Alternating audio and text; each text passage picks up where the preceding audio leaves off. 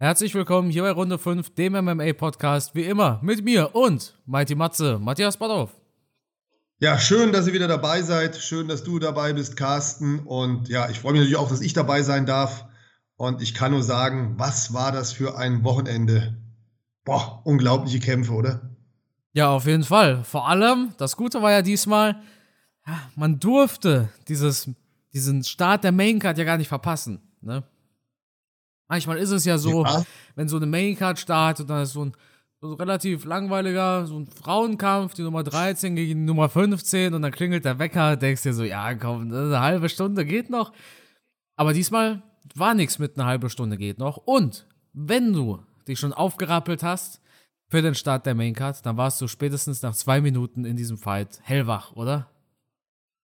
Ja, also unglaublich. Da schießt einmal das Adrenalin von der Nagelspitze am Fuß hoch in die Haarspitze und man sitzt elektrisiert vom Fernseher oder Laptop oder Computer oder was auch immer und denkt sich, das, das kann alles nicht sein, was ich da jetzt sehe. Das ist ähm, Rocky und Bloodsport in einem. Und ich kann mich daran erinnern an meine Jugendzeit, als wir diese Actionfilme geschaut haben und dann mein Kumpel neben mir gesagt hat, ja, ist ja alles übertrieben, das ist ja alles übertrieben, der wäre schon längst K.O. oder, oder, oder. Aber am Wochenende haben wir mal wieder die Realität gesehen.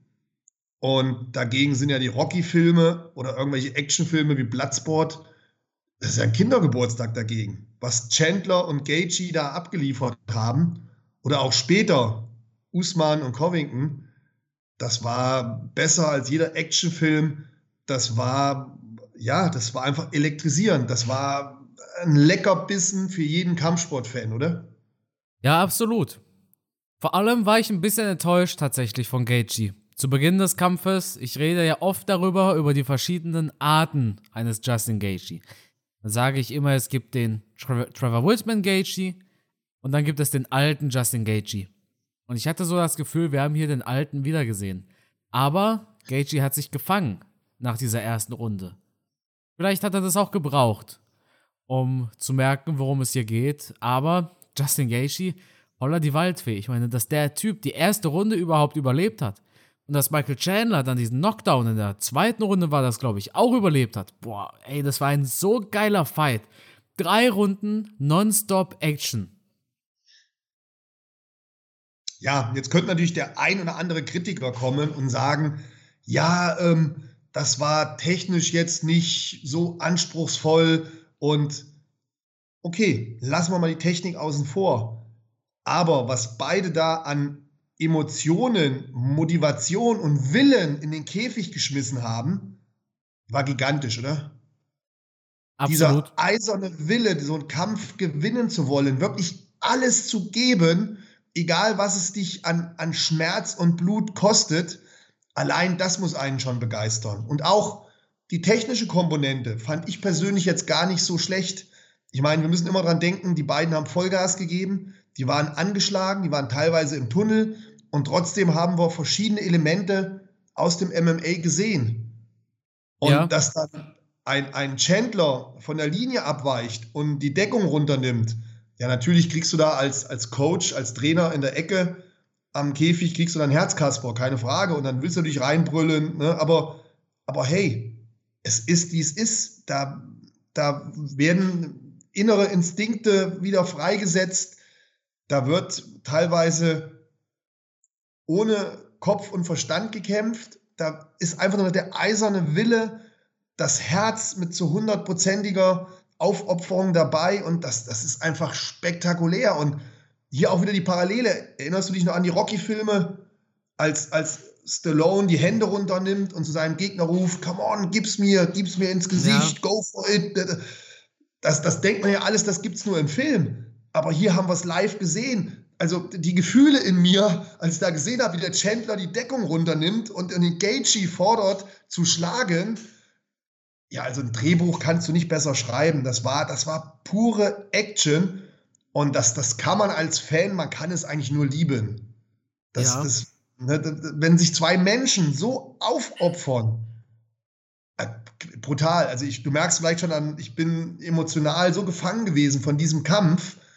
ich, ich fand das einfach mega. Also unglaublich. Und ja, ich kenne das ja selber. Ich habe auch schon da im, im, Käfig nicht, aber im Ring oder auf der Kampffläche gestanden und da diesen Willen aufzubringen, das, ja, das Emotionen pur, richtig geil. Und da kann man als Fan einfach nur sagen, Dankeschön an beide Kämpfer. Schade, dass dann am Ende einer von beiden verlieren muss. Ich finde, es war ein knapper Kampf. Es war ein toller Kampf von beiden. Beide haben gezeigt, was sie für gute Ringer sind. Beide haben gezeigt, ähm, was sie für tolle Striker sind, was sie im Stehen anrichten können. Beide super austrainiert. Also diese Kondition und Kraft, die da an den Tag gelegt würde, mit wie viel Power Chandler gearbeitet hat oder auch Gaethje, das musst du erst mal machen. 15 Minuten lang mit so einer Power zuschlagen. Nahezu jeder Schlag mit 100% Vollgas und Energie und, und das ziehen die durch. Drei Runden ohne Pause. Du konntest ja kaum Luft schnappen. Wahnsinn. Also gigantische Leistung. Ich glaube, eine der besten Kämpfe, die wir ja in den letzten Jahren gesehen haben, oder? Ja, definitiv. Du hast eigentlich alles schon zu diesem Kampf gesagt, aber ich bin ehrlich, ich war auch ein bisschen ge nicht genervt. Genervt ist das falsche Wort, aber als Chandler da in der dritten Runde, vor allem zum Schluss, zum Ende hin, einfach nur gewitzelt hat, sage ich mal, ne, und immer, ja, dann kam so ein Spinning-Ding hier und dann hat er immer wieder gezeigt, komm doch her, und dann die Deckung unten gelassen. Das war mir irgendwann auch zu viel, ehrlich gesagt. Ja, ich hätte mir auch, wie gesagt, ich habe eben schon gesagt, als Trainer wäre ich komplett ausgeflippt. Ja. Weil er hätte da noch ich weiß, vielleicht war er auch körperlich am Ende, ich weiß es nicht. Ich glaube es aber nicht. Als Trainer hätte ich ihn da in den Arsch getreten. Ich hätte geschrien, mach noch zwei, drei Punkte, bring noch eine Aktion, hol den Kampf nach Hause, bleib nicht da stehen, du Idiot. Ich hätte den so zur Schnecke gemacht. Weil da haben dann zum Schluss diese zwei, drei Körner gefehlt, die vielleicht dann doch noch hätten den Kampf für ihn entscheiden können. Oder was meinst du? Ja, auf jeden Fall. Ich denke, es war ein sehr knapper Kampf. Gaethje verdient ja. der Sieger. Ab der zweiten Runde hat er diesen Fight kontrolliert. Die erste Runde ging aber auch ganz klar an äh, Michael Chandler. Ne, da hat er ja fast Gaethje zu Boden geschickt. Hat ihn auf jeden Fall rockt. Also es war ein guter Fight von beiden. Non-stop Action. Ja, also wirklich. Ja. Drei Runden lang. Ich hätte gesagt, ich hätte gesagt Chandler erste Runde, Gaethje zweite Runde. Und dann musste man halt schauen, die dritte Runde. Und ich finde, auch wenn das jetzt Kritik auf hohem Niveau ist, keine Frage, aber wir müssen ja als als Sportjournalist natürlich auch Kritik üben. Ich finde, in der dritten Runde hat Chandler dann den Kampf ein kleines bisschen verschenkt, weil er halt zu viele Mätzchen gemacht hat. Ja, genau. Genau in diesen Bis Situationen, wo man sich dachte, hey komm, mach was, damit du diesen Fight gewinnst. Genau dann kam halt. Irgendeine unnötige Aktion oder eben dieses, dieses, komm doch her, komm, gib's mir. Weißt ja.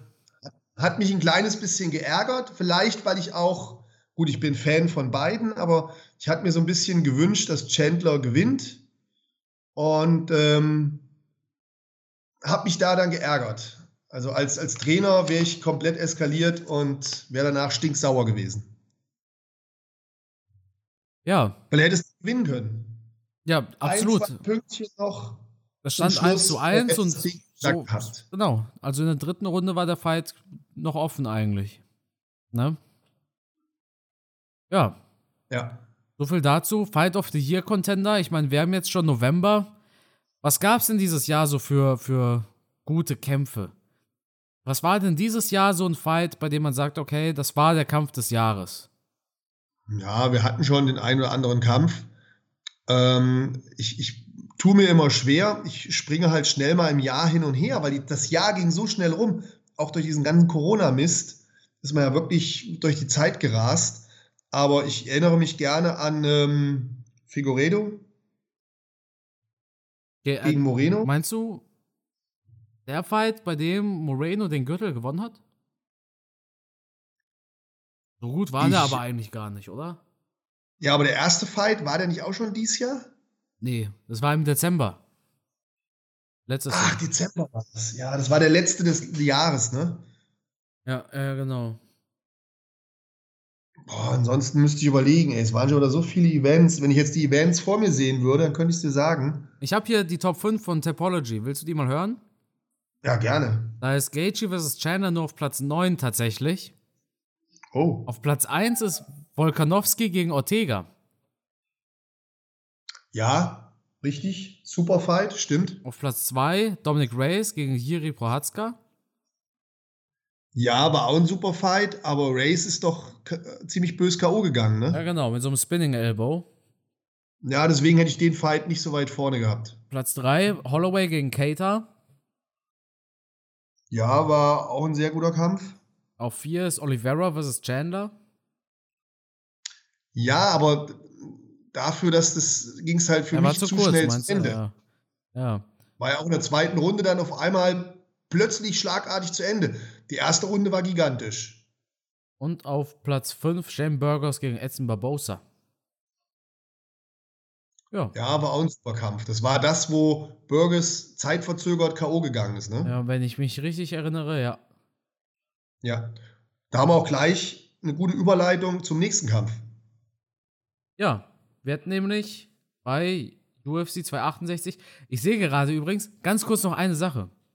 Die allermeisten Kämpfe tatsächlich, die bei Fight of the Year äh, dabei waren, waren gegen Ende des Jahres. Platz 10 ist zum Beispiel Piotr Jan gegen Corey Saintagen. Das ist so ein Fight, wo ich Ja, gesagt hätte, mega. ja, ganz weit oben, aber wahrscheinlich bei den Casual-Fans, sage ich mal, nicht unbedingt. Aus dem Grund, dass sie ja, ja eher so sowas wie Gaethje gegen Chandler wollen. Ne? Ja, aber, aber Jan gegen Sandhagen, stimmt, das war ja erst letzte Woche. Da war die auch mega.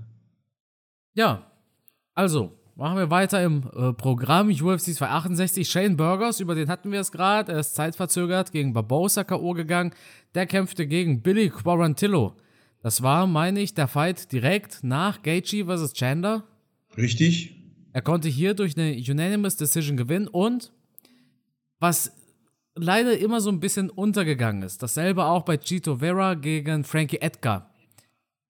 Nachdem man so ein Gaethje vs. Chandler gesehen hat, da steht man noch so unter Strom, da kann, egal wie gut der nächste Fight ist, er kommt nicht an den Fight davor ran. Aber es waren zwei Superkämpfe, die danach waren. Ja, absolut. Aber sie sind in diesem Spotlight von diesem ersten Maincard-Fight einfach total untergegangen.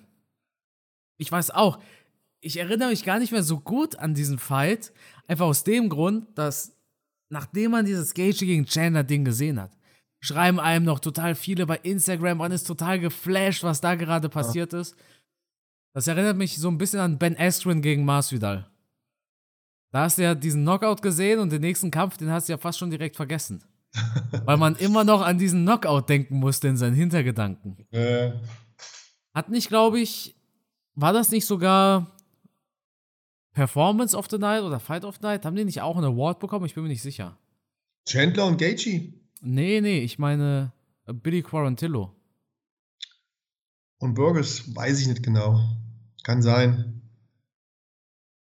Die sind Platz 32, das Best MMA Fight of the Year. Ja, der Kampf war auch super. Auch danach, Frankie Edgar gegen äh, Chito Vera war, war auch ein starker Fight.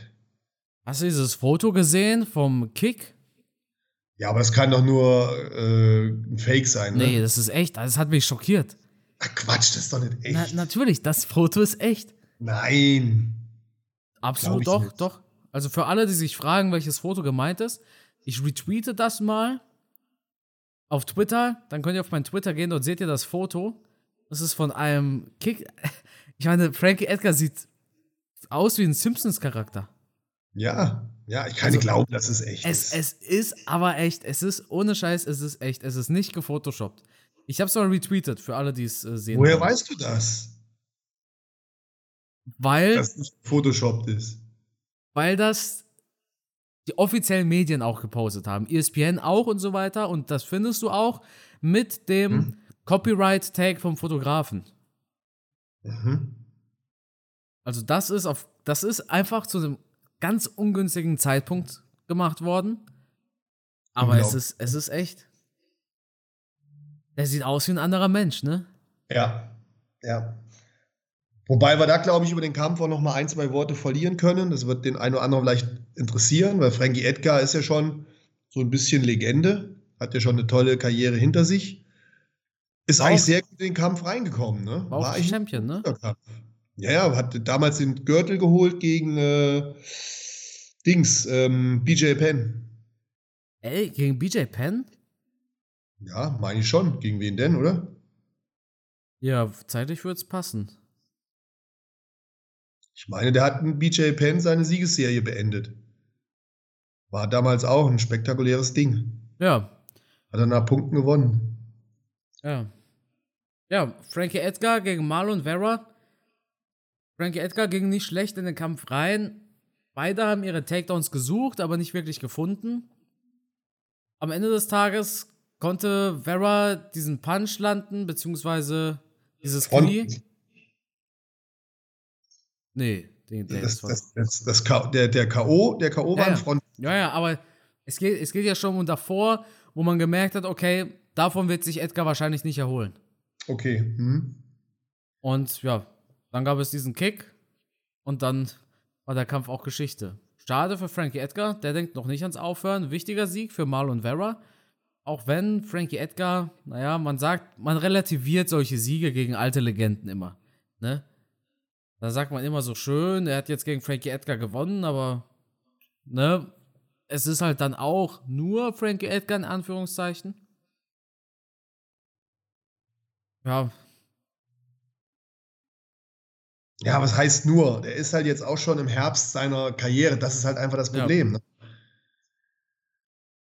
ja auch absolut. An ihm geht die Zeit nicht spurlos vorbei. Das ist halt einfach nur mal so. Ne? Und das, was wir letzte Woche gesehen haben gegen Blakovic, Blachowicz gegen Tixera, das ist halt nicht die Regel, das ist die Ausnahme. Und deswegen ist der Sieg letzte Woche der Wechsel des Gürtels ja so hoch einzustufen, dass es wirklich was Außergewöhnliches war, was wir letzte Woche erlebt haben. Ja, absolut. Und bei Frankie Edgar haben wir eigentlich die Normalität erlebt, dass halt irgendwann die älteren Kämpfer doch den jüngeren, dynamischeren, aufstrebenderen, spritzigeren Athleten dann unterlegen sind. Ja. Obwohl sie meistens einen guten Kampf machen. Wir haben es ja auch bei Anderson Silva gesehen, dass der immer noch gute Kämpfe gemacht hat, auch gegen einen Adesanya und äh, äh, Uriah Hall und äh, das waren ja alles noch irgendwo gute Kämpfe, aber auch Frankie Edgar hier hat ja eigentlich einen guten Kampf gemacht, hat gut angefangen. Man kann ja nicht sagen, der ist schlecht, aber ich behaupte halt einfach altersbedingt, da fehlen halt überall so 2, 3 Prozent. 2, 3 Prozent bei der Kraft, 2, 3 Prozent bei der Reaktionsfähigkeit, 2, 3 Prozent bei der Schnelligkeit und, und, und. Und das summiert sich am Ende dann dazu, dass solche Kämpfer, die schon Legendenstatus haben und früher jeden weggeputzt haben, dass die dann gegen diese jüngeren Leute verlieren, obwohl sie immer noch natürlich auf einem hohen Niveau kämpfen. Ja. Absolut. Kann man nicht anders formulieren? Das ist, ich habe es bei mir selber gemerkt. Ich bin ja auch schon nicht mehr der Jüngste und ab einem gewissen Alter, du schiebst das immer vor dir her, aber irgendwann kommt der Tag, wo du auf einmal denkst, hm, Gestern war das irgendwie leichter. Na ja, gut, vielleicht habe ich nur einen schlechten Tag gehabt. Aber dann merkst du, wie du kontinuierlich irgendwie an deine Bestleistungen nicht mehr drankommst. Ja. Absolut.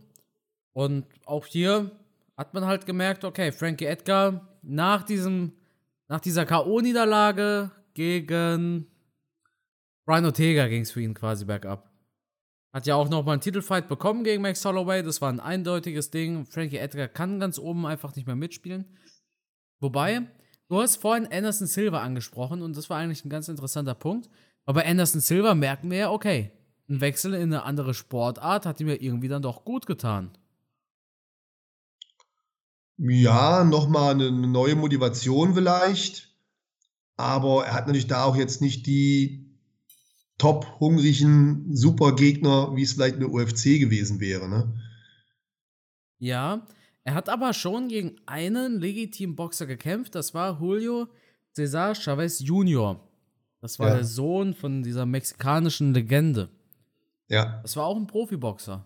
Und in Mexiko durch eine Decision gegen den Sohn eines mexikanischen Nationalhelden zu gewinnen, ist auch nicht ohne.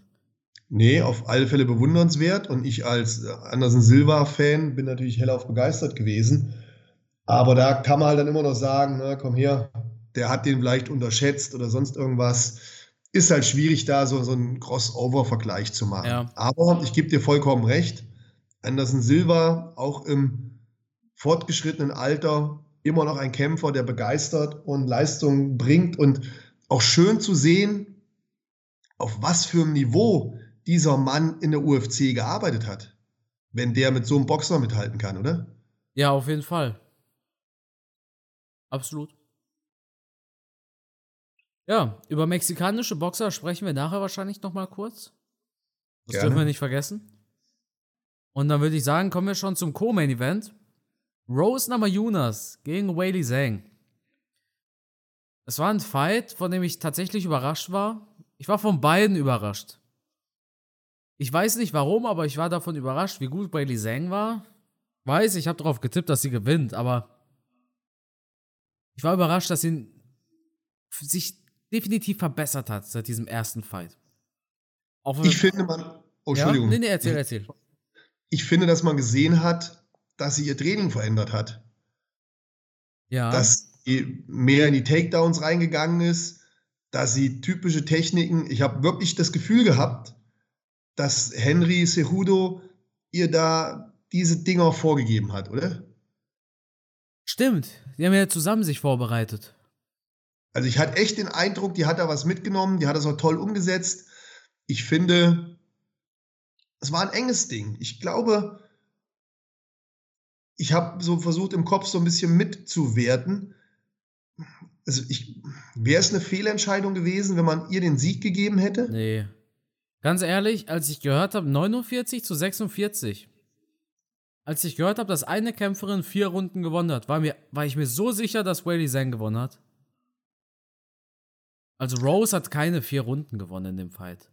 Kann man mir also ja nichts erzählen. Also ich, ich habe, wie gesagt, versucht mitzuwerten und wenn mir einer gesagt hätte, Wiley hat gewonnen, hätte ich gesagt, ja, das geht auch in Ordnung. Ja. Und ich bin natürlich jetzt ehrlich, so gemein bin ich natürlich auch. Ich habe mir ja ein bisschen gewünscht, dass sie gewinnt. Weil dann hätten wir die beiden das dritte Mal gesehen. Ja, sie hat ja auch einen super Kampf abgeliefert. Ja, aber spitze. Beide natürlich. Ja. Ja, beide definitiv beide. Niveau, beide wieder auf einem Niveau, das wir bei anderen Frauenkämpfen bei weitem nicht sehen, finde ich. Also hier waren wir wirklich bei zwei Frauen, die sich weit absetzen von dem normalen Feld. Ähm, emotional geiles Ding, beide mega motiviert. Allein dieser Einlauf von Rose, ja. das, das, das, das hat Kultcharakter, oder? Sowas ja. vergisst man nicht. Sowas erzählt man in 100 Jahren noch in einem Podcast. I'm the best, I'm the best, I'm the best. Da kriegt man noch Gänsehaut, oder? Ja, definitiv. Dieses Selbstbewusstsein, was sie ausstrahlt, ist schon einzigartig und auch wichtig wahrscheinlich für sie. Für sie selbst ist das unheimlich wichtig. Ja, ich, ich könnte mir gut vorstellen, dass das so ein Mental-Coaching-Trick für sie selbst ist. Ähm, sie, sie, sie kommt ja immer, wenn man sie sieht, kommt sie ja so rüber wie so, so, so, so ein Blümchen. So, so unschuldig, so verunsichert, so ja. ängstlich. Ja. Ne? Ja. Und anscheinend braucht sie das, um in diesen Kampfmodus reinzukommen. Ja, natürlich braucht sie das, sonst hätte sie es ja nicht gemacht. Und aber irgendwie faszinierend, oder? Dieses ah, I'm the best, I'm the best. Und dann läuft die da rein und du siehst, wie ihre Mimik sich versteinert und aus dieser zierlichen, freundlichen, kleinen Person diese Kampfmaschine wird. Wow. Toller Kampf, tolle Sachen. Wie gesagt, es wäre für mich keine Fehlentscheidung gewesen, wenn man der chinesischen Kämpferin den Sieg gegeben hätte. Aber gut, man spricht dann so ein bisschen von Champion-Bonus und es war jetzt keine Fehlentscheidung in dem Sinne. Nee, es war eine Split-Decision, aber ich denke schon, dass es komisch war, dass Rose 4, 4 zu 1 bekommen hat. Also 49, ich, ich verstehe nicht, also ich verstehe es, okay, wenn man sagt, Rose hat drei Runden gewonnen, aber welche Runde soll diese ausschlaggebende vierte Runde gewesen sein. Das, das ist Bullshit gewesen. Also, wie gesagt, als ich gehört habe, 49 zu 46, war ich mir so sicher, dass Whaley Zhang den Gürtel gewonnen hat. Noch sicherer als bei Covington gegen Usman übrigens. also ich dachte, dass Covington gewonnen hat. Nee, ich war mir bei beiden sicher, dass der Champion gewonnen hat. Bei beiden war ich mir 100% sicher. Ja, dann kommen wir doch auch mal zum Main Event.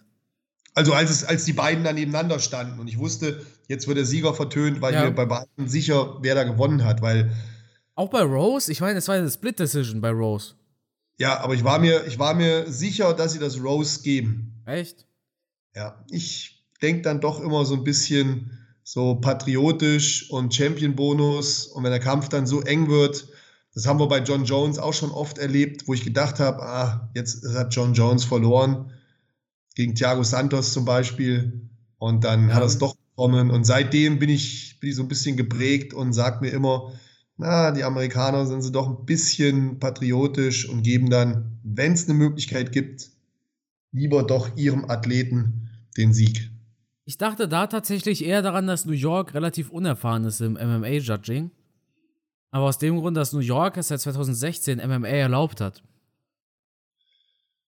Also McGregor vs. Alvarez damals war das erste Event in New York.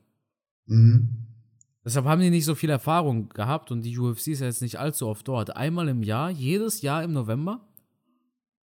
Also wenn du guckst, McGregor gegen oh. Alvarez war im November, George St. Pierre gegen Bisping war auch New York, November. Mhm. Ähm, naja, aber egal. Kommen wir zum Main Event. Wenn es um Patrioten geht, dann hätte wahrscheinlich Covington gewonnen der alte Fanboy von Ex-Präsident. Ja, da, da, scheitert meine Theorie dann wieder. ja, ne? Wobei Usman ja auch äh, Amerikaner ist, oder? Ja, klar. Ist, der ist, äh, ja, er ist halt nur nicht so politisch wie Colby Covington. Aber lass uns nicht zu viel über Politik quatschen. Kommen wir zum Fight. Covington gegen Usman. Ich war in der ersten Runde überrascht, dass Covington so gar nicht in den Fight findet in der zweiten Runde habe ich gedacht, das war's. Also Ende der zweiten Runde, Covington wird zweimal zu Boden geschlagen. Ich habe eine Instagram-Story gepostet, habe geschrieben, der erholt sich davon nicht. Ich dachte mir, das dachte ich auch. Ich dachte mir wirklich, zwei Knockdowns, die Uhr rettet ihn, das war's. Der verliert jetzt in der dritten Runde oder sowas. Aber Covington macht's halt wie bei Tyson Fury versus Wilder. Der kommt einfach nochmal stärker von so einem Knockdown zurück. Covington hat in meinen Augen die dritte Runde gewonnen. Die vierte Runde auch. Covington in seiner dritten und vierten wahnsinnig gut aus.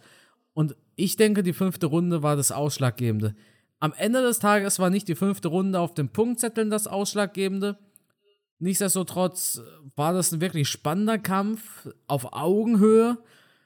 Fun Fact ist auch, die zweite Runde mit den beiden Knockdowns wurde offiziell von keinem Judge als 10 zu 8 gerechnet. Also alle drei haben dann eine 10-9 Runde an Usman gegeben. Ja, ich persönlich habe gedacht, dass Covington den Fight gewonnen hätte. Äh, da spielt aber dann Sympathie auch eine Rolle. Also ich, ne, die Sache ist die, wenn ich versuche, so einen Kampf zu werten, dann habe ich immer so ein bisschen diese Fanboy-Brille auf. Äh, vor allem jetzt bei so Kämpfern wie Covington, wo man einfach sympathisiert, weil sie zum Beispiel mit einem geschrieben haben oder so. Du weißt ja, wie es ist, Matthias du triffst menschlich. einen Kämpfer aus Brasilien, genau, du, du ja. kämpfst einen brasilianischen Kämpfer oder, oder du schreibst mit dem Trainer von Dustin ja. Poirier im American Top Team oder sowas, ja. dann bist du natürlich, da hast du so eine persönliche Sympathie einfach für denjenigen. Ja, und, sofort ähm, habe ich ja auch erzählt hier, dass mein ja. Kumpel ständig mit Thiago Santos trainiert. Ja, genau, genau. Und die da am Posten sind von ihren Grillpartys so hin und her. Und dann schreibe ich mit meinem Kumpel und der schreibt mir wieder zurück und automatisch kriegst du nicht so eine Bindung zu so einem Athleten. Genau. Ich glaube, das ist ganz menschlich und das ist auch, ist ja auch schön ja. so. Deswegen ist man ja auch Fan. Ne? Und hätte ich jetzt diesen Kampf ganz neutral werten sollen, dann als Tipp, wenn ihr einen Kampf wirklich neutral werten wollt, guckt es ohne Kommentatoren. Denn die verfälschen immer dieses Unterbewusstsein, wenn man mitwerten will. Guckt das ohne Kommentatoren und emotionslos. Dann hätte ich wahrscheinlich auch auf Usman getippt. Ne? Aber wenn du Fan von jemandem bist, oder wenn du so einen Kämpfer gut findest, oder wenn du willst, dass er der Champion ist, ja, dann stufst du die Aktion des Gegners einfach so ein bisschen weniger ein. So, ja, war jetzt nicht so gut, hat auch gar nicht getroffen. Und sobald Covington da mal was trifft, denkst du gleich, Usman geht K.O. Jetzt natürlich nicht ganz so krass, aber ihr versteht schon, wie es gemeint ist. Deshalb braucht man ja auch äh, neutrale Judges ne, und keine Fans als Judges, einfach weil da neutral gewertet wird. Ich denke, ich denke. Es sollte neutral gewertet werden. Es sollte, ja. Judges sind auch nur ja, Menschen. Auch, ja, das stimmt. Je, je, und jeder sympathisiert mit irgendwem. Ich bin mir sicher, da saßen auch Judges, die dachten sich, Mensch, hoffentlich macht das Usman jetzt. Weißt du? Aber es ist ein anderes Thema. Ich denke, ganz neutral hat Usman verdient gewonnen. Ich bleibe aber bei der Theorie oder bei der These und sage, niemand wird Usman gefährlich außer Covington und dieser Kampf hat es mal wieder bewiesen. Ja? Covington war so kurz davor, der Champion zu sein. Und das, obwohl er zwei Knockdowns kassiert hat. Der hat sich so gut erholt von diesen Knockdowns. Und Covington konnte auch fünf Runden gehen. Der Typ hat auch eine brutale Ausdauer. Also super Fight von beiden. Usman verdient der Champion. Ja, da setze ich meine Fanboy-Brille ab. Usman verdient der Champion, aber keiner wird Usman gefährlich aktuell, außer Kobe Covington. Und naja, Usman hat schon zweimal gegen ihn gewonnen. Was will man dagegen sagen? Ja, auch in dem Fall habe ich eigentlich zu Colby gehalten und hat mir auch zum Schluss gewünscht, vielleicht passiert doch noch ein Wunder und sie geben ihm den Sieg, weil ich halt einfach gern einen dritten Fight gesehen hätte. Ja. Das waren wirklich jetzt fast zehn Runden, wo es einfach Spaß macht zuzuschauen. Weil wir auch hier ganz klar sagen müssen, wir haben zwei Kämpfer, die auf Augenhöhe sind, die unheimlich abliefern und dadurch, dass halt, ich meine, klar, als Fan möchte man auch gerne diese spektakulären K.O.s sehen. Aber ich, der schon so lange dabei ist, ich freue mich halt auch immer, wenn so ein Kampf über fünf Runden geht und ich wirklich Runde für Runde diese Spannung spüre und sehe. Und dieser Kampf war in jeder Runde extrem spannend, oder? Absolut. Weil auch Colby hatte verdammt gute, harte. Gesundheit. Oh, Entschuldigung. Gesundheit. Auch Colby hatte verdammt gute, harte Treffer. Und wenn man genau hingeschaut hat, so hatte ich den Eindruck, und korrigiere mich, wenn ich falsch liege, dass auch Usman zumindest einmal angeschlagen war und ein bisschen Sternchen gesehen hat. Ja, und wofür Colby so stark kritisiert worden ist, war einfach, dass jedes Mal, sobald er Usman angeklingelt hat, auf den Takedown gehen wollte. Ja, ähm, den Gedanken hatte ich auch. Ich äh, war auch der Meinung, aber was wissen wir beiden blöden äh, Hyopais schon, dass es vielleicht vernünftiger gewesen wäre, da nicht den Takedown zu machen, sondern im Stand zu versuchen, noch harte Treffer zu landen. Aber das sagt sich immer so leicht. Im Gegenzug hat vielleicht sein Coach gesagt oder Colby sich gedacht, er ist angeschlagen, jetzt bringe ich ihn zu Boden und beende den Fight mit Ground and Pound. Ja. Wäre, wäre auch okay. Ne? Äh, wie gesagt, ich bin da deiner Meinung, was jetzt nicht heißt, also ich nehme jetzt nicht für mich in Anspruch, dass ich recht habe damit, aber vom Gefühl her hätte ich im Stand weitergemacht. Ja. Natürlich sind wir nicht in der Kampfsituation, natürlich sieht von außen her immer alles anders aus. Ähm, vielleicht, wenn Colby sich den Kampf anschaut, dass er sich denkt, wäre ich vielleicht noch kurz im Stand geblieben, hätte versucht noch ein, zwei Schläge zu machen, dann erst den Takedown. Ja, hätte, hätte, Fahrradkette. Ähm, es ist natürlich immer leicht zu kritisieren, wenn man in der Situation ist, voller Emotionen, im, im Kampfrausch, dann ist es halt so. Ne? Aber wir versuchen ja jetzt nur ganz nüchtern zu sagen, was vielleicht ein Tick besser gewesen wäre. Und da schließe ich mich deiner Meinung an. Hätte er da im Stand weitergemacht, vielleicht hätte er tatsächlich den ja, K.O. geschafft. Ja, schade, aber was soll's. Gehört dazu, Respekt an Usman. Ja, super Kämpfer. Beide, beide unglaublich. Auch diese Energieleistung von beiden. Wie du schon sagst, ich meine, man kann ja von Colby denken, was man will. Aber wir hatten das Thema ja schon im letzten Podcast. Wenn dann jemand abliefert, dann kann man den zumindest als Kämpfer nicht kritisieren. Ja, absolut. Und was ich auch interessant fand, am Ende des Kampfes die, der, der kurze Austausch zwischen Colby und Usman, dass ich für einen Moment das Gefühl hatte, Colby Covington ist der netteste Typ der Welt, oder? Nee, aber it's only business. Ne? Das hat Covington ja gesagt. Also nicht it's only business, das hat McGregor gesagt. Richtig. Covington hat nämlich gesagt, hey, pass mal auf, ich habe versucht für dich den Kampf zu verkaufen. Ne? Ich wollte den Kampf verkaufen, hier Glückwunsch, dass du gewonnen hast und so weiter. Ja, Auf genau der- in dem Moment, für einen Bruchteil der Sekunde, war er auf einmal Mr. Nice Guy. Und vielleicht hat er auch ganz kurz da die Maske abgelegt. Genau. Ich würde, mich würde wirklich mal interessieren, wie er wirklich privat ist. Ich denke, er hat die Maske abgelegt und auf der Post-Fight-Pressekonferenz wieder aufgesetzt. Natürlich. Dort hat er dann gesagt, ich respektiere Usman nicht. Aber ganz ehrlich, nach dem, was Covington dann nach dem Fight gesagt hat, hat man eigentlich gemerkt, okay, der Typ hat das damals gemacht, um seine Karriere zu retten. Er zieht das durch und es kommt bei den Leuten auch gut an mittlerweile. Die Pressekonferenz von Usman und Covington, die kam richtig gut an bei den Leuten. Covington, der da diesen dicken Journalisten beleidigt hat mit den, oder was heißt beleidigt, mit den zehn Liegestützen, die Leute haben ihn abgefeiert. Weißt du? Ja, ja. äh, Auch letzte Woche, ich kann nur darauf immer wieder zurückkommen, habe ich schon gesagt, es ist halt das, was wir sehen wollen. Wir wollen diese Provokation, wir wollen diese Action. Das ist ja das, was den Kampf am Ende des Tages ausmacht, warum wir einschalten.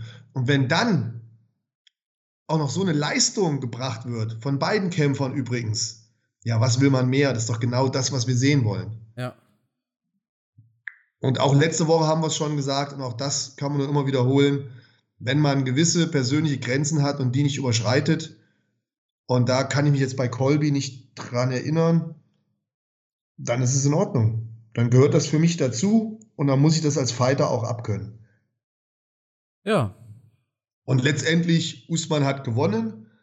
Auf seinem Konto wird es richtig klingeln. Und da muss man aber auch so ehrlich sein als Usman und dann auch sagen, pass mal auf, wenn du ein Superstar werden willst, dann brauchst du solche Leute wie Colby. Wenn du der beste Fighter der Welt werden willst, brauchst du solche Leute wie Colby. Wenn du willst, dass irgendwann in ferner Zukunft die Menschen sich an dich erinnern, brauchst du solche Leute wie Colby Covington. Ich sag nur, schau in der Sportgeschichte zurück. Was wäre ein Muhammad Ali ohne Joe Frazier oder ohne George Foreman? Du brauchst diese großen Herausforderungen, du brauchst diese großen Kämpfe. Ansonsten wird immer jemand meckern und an deiner Legacy nagen und sagen, ja, der hat ja keine richtigen Gegner gehabt. Das waren ja alles nur Weicheier, das waren ja alles nur so Pfeifen, gegen die der gekämpft hat, oder, oder, oder. Aber wenn du so harte Jungs besiegst, die so Gas geben wie Colby, dann zementierst du dich als wahrer Champion und so Dinger brauchst du einfach. Damit schreibst du Geschichte. Was wäre Mike Tyson ohne, ohne seine Holyfield-Kämpfe oder, oder Lennox Lewis mit seinen Schlachten? Du brauchst immer einen Gegner, um zeigen zu können, wie gut du wirklich bist. Ja. Und das konnte Usman hier in dem Kampf auch wieder. Er konnte uns wieder zeigen, dass er Pound for Pound der beste Fighter ist. Und das funktioniert natürlich nur, wenn du einen hast, der auch richtig Gas gibt. Was nutzt es dir, wenn du den in der ersten Runde K.O. schlägst? Ja. Du, natürlich braucht jeder Protagonist auch einen Antagonisten quasi. Natürlich. Ne? Ähm, was meinst du, wie groß hat Rabib dieses, diese McGregor-Rivalität gemacht? Das hatte ihn ja erst zum endgültigen Superstar katapultiert. Ach, sind wir doch mal ehrlich. Khabib, ja, jetzt werden mich die ganzen Fans wieder steinigen, deswegen muss ich auf meine Wortwahl achten. Aber ich persönlich, ist jetzt nur meine persönliche Meinung, nehmt mir das nicht krumm, ich fand Khabib immer langweilig. Und erst durch die Rivalität, durch Connor, ist er so richtig aufgeblüht und hat diesen Mega-Champion-Status bekommen. Danach, Ja. finde ich, hat er viel besser abgeliefert. Danach, hat er, danach ging er auf den Finish. Das war ja die Sache. Davor fand ich ihn immer langweilig. Habib hat, Habib hat oft auf eine Decision gekämpft und später erst auf die Finishes. Aber dasselbe ist mit Nate Diaz der Fall. Wo wäre Nate Diaz heute, hätte er nicht diese zwei McGregor-Fights gemacht? Der wäre definitiv niemals ein so großer Star, wie er jetzt ist. So, der wäre jetzt schon weg vom Fenster. Ja, ja, absolut. Jetzt schon weg vom Fenster. Absolut. Ne? Seine Eskapaden hat er sich nur erlauben können, später wieder. Der war ja eigentlich schon weg vom Fenster. Und dann hat er den Kampf gegen Connor bekommen, hat das Ding gewonnen und auf einmal, bang, war er wieder wer. Ja. Und dann konnte er wieder sein großes Maul machen. Er konnte wieder fordern bei der UFC und auf einmal war er wieder drin im Game und hat seinen, seinen Status wieder auf einmal so in die Höhe gepusht, dass er noch jetzt noch davon profitiert. Ja. Ja, ne, so sieht's aus. Jeder Protagonist braucht auch seinen Gegenspieler quasi und die ergänzen sich auch, ob sie wollen oder nicht. McGregor und Habib, diese Fehde hat natürlich davon gelebt, dass die beiden sich nicht gemocht haben. Covington Usman, das ist, das ist auch, natürlich pusht Colby Covington in erster Linie sich selbst und den Kampf, aber damit macht er auch Usman berühmter. Das, das ist halt so. Ne? Man braucht immer diese ja. Geschichten, die man erzählen kann. Die ganz großen Kämpfe sind immer aus Geschichten gemacht. Da werden immer Geschichten erzählt. Nicht nur der Kampf an sich wird verkauft, sondern auch eine Geschichte dahinter. McGregor gegen Aldo. Die Geschichte dahinter, wie, wie McGregor Aldo mental kaputt gemacht hat und alles. Ne? Das sind immer Geschichten, die verkauft werden. Gut. Kommen wir zur nächsten UFC Fight Night. Ich, wir müssen uns ein bisschen beeilen. Mein Hund wird total unruhig. Deshalb äh, muss ich gleich auf jeden Fall noch raus mit ihm.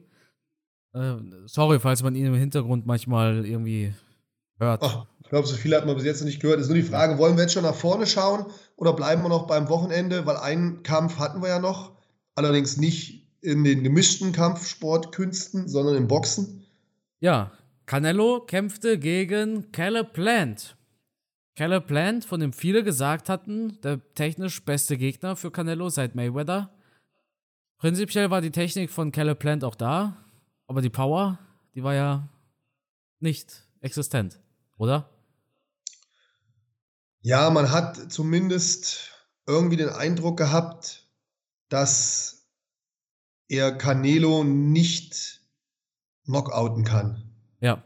Hat das Gefühl gehabt, der kämpft zwar mit, aber er hat irgendwie nicht die Chance, den mit einem Bums umzulegen. Während auf der anderen Seite ich das Gefühl hatte, dass Canelo viele Runden so ein bisschen mit ihm gespielt hat. Ja.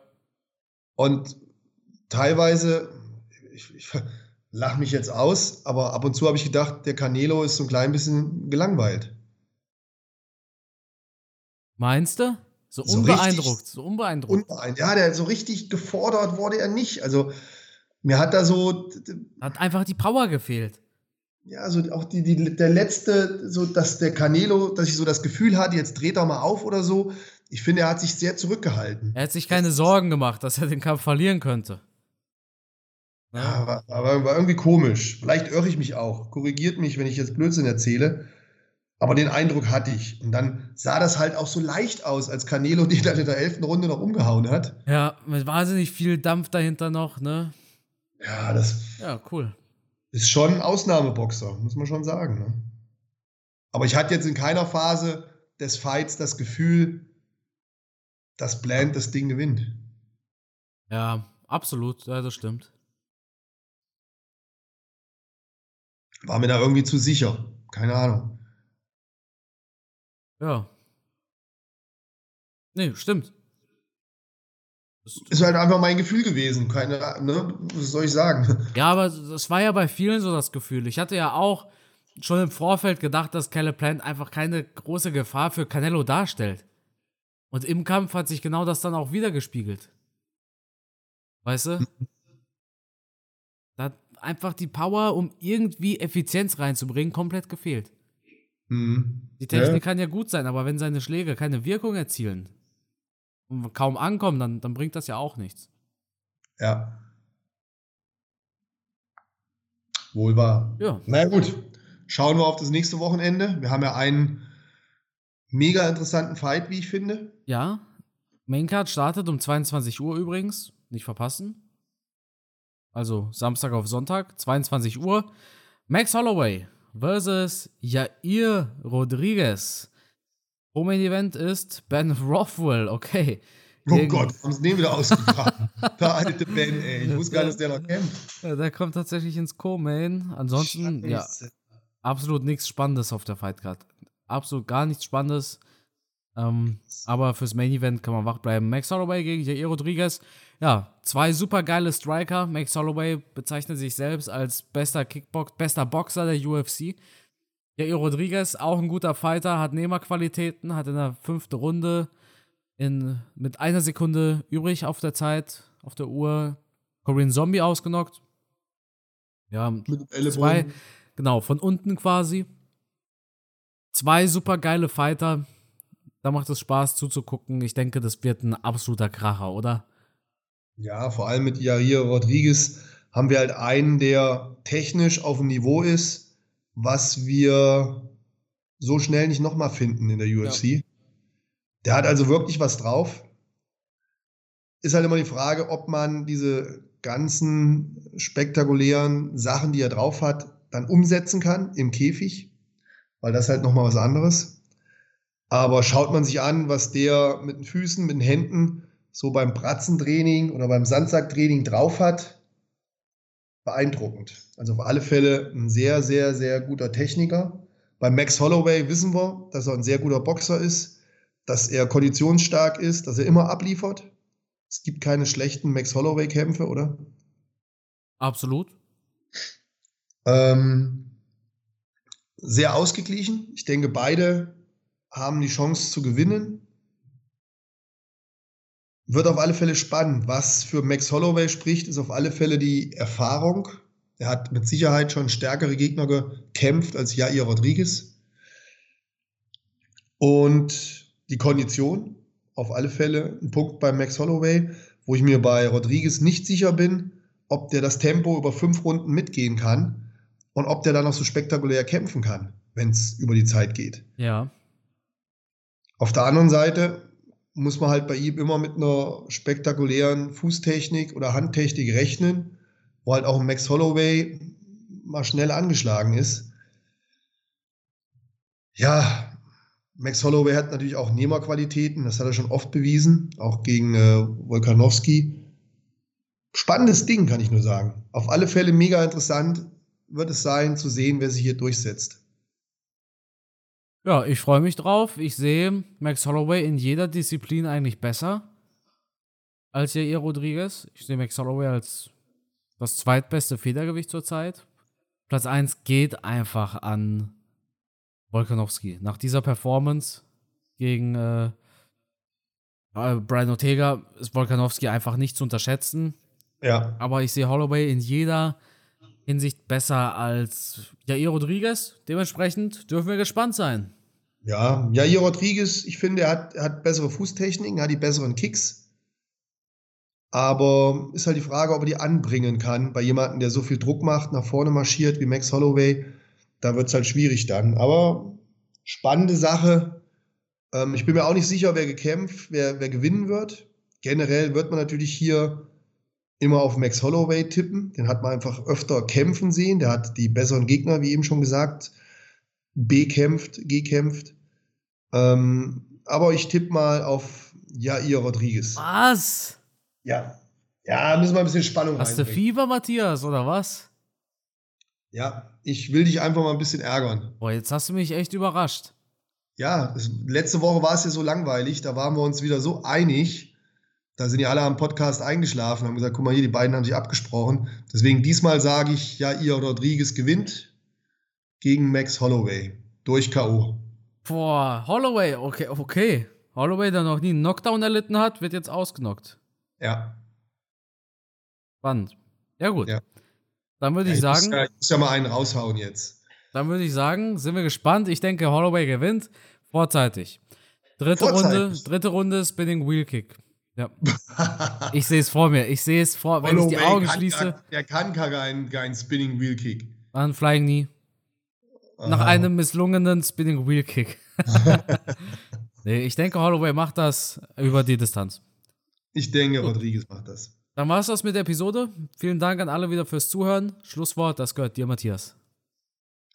Vielen Dank für eure Treue. Hat mir eine Freude gemacht, für euch wieder ein bisschen talken zu dürfen mit den Carsten. Und ja, schauen wir mal, was die nächste Woche uns dann so bringt. Ich freue mich jedenfalls drauf und bis zum nächsten Mal.